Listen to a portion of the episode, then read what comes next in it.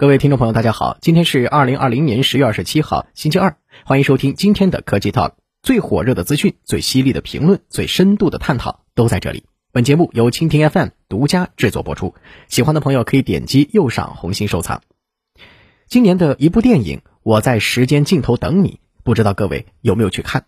电影讲述了男主林格一次次重启时空，只为了与恋人秋倩再次相遇的故事。一生只爱一个人，希望开头是你，结尾也是你。不过，你可曾仔细想过，时间是否真的有尽头？时空又真的能够一次次重启吗？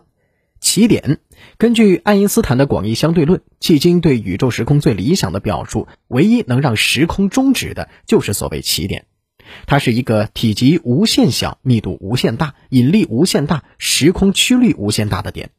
在这个点，目前所知的物理定律停止适用。根据广义相对论，宇宙大爆炸发生在一百三十八亿年前，也就是说，宇宙现在的年龄是一百三十八亿岁。而在此之前，宇宙的初始状态就是一个起点，没有时间，也没有空间，时间和空间都毫无意义。即使广义相对论本身也会在奇异点处失效。那么，时间的尽头就是要让宇宙再回到一个起点吗？这可能吗？在回答这个问题之前，我们有必要了解一下笼罩二十一世纪物理学天空的两朵乌云：暗物质和暗能量。暗物质成就了宇宙的过去，星系和大尺度结构的形成都离不开暗物质的功劳，而暗能量则掌控着宇宙的未来。宇宙的命运如何，完全取决于暗能量。如果暗能量渐渐变弱，宇宙可能终结于大坍缩，重回起点。这样的宇宙形状像个球面。称为闭合宇宙。如果暗能量无止境的蒸蒸日上，则有可能会引发大撕裂。届时，所有的物质将全部以最基本的粒子的形式存在，是另一种起点。如果暗能量一直存在，宇宙将归于热寂及大冻结。这样的宇宙几何像个马鞍，称为开放宇宙。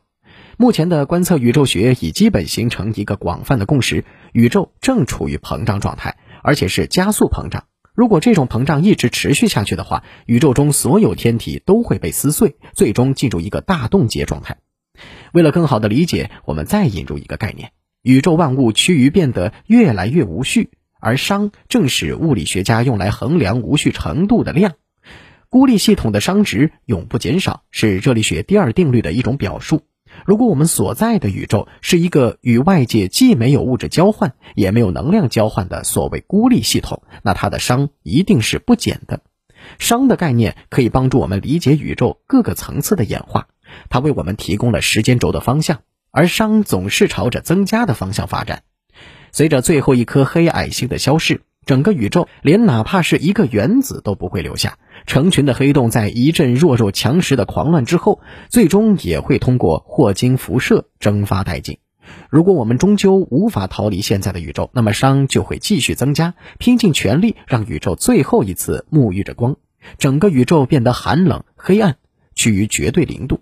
彼时，时间已失去意义。宇宙终于永恒，一成不变，熵最终停止增加，因为宇宙不可能再发生任何无序，什么也不会再发生，永远不会。接下来一个自然的问题就是：宇宙可以重启吗？一个宇宙的终结，难道不应该是一个新宇宙的开始吗？关于宇宙归宿的理论有很多，物理学家甚至越来越相信，在我们的宇宙之外，应该还有多重宇宙。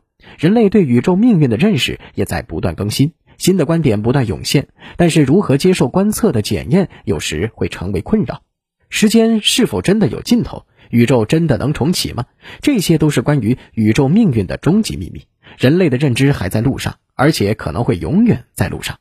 对于急于想知道宇宙终极命运的人，最好的回答就是阿西莫夫《最后的问题》中的那句经典：“资料不足，无可奉告。”以上就是本期科技 Talk 的内容，我们下期见。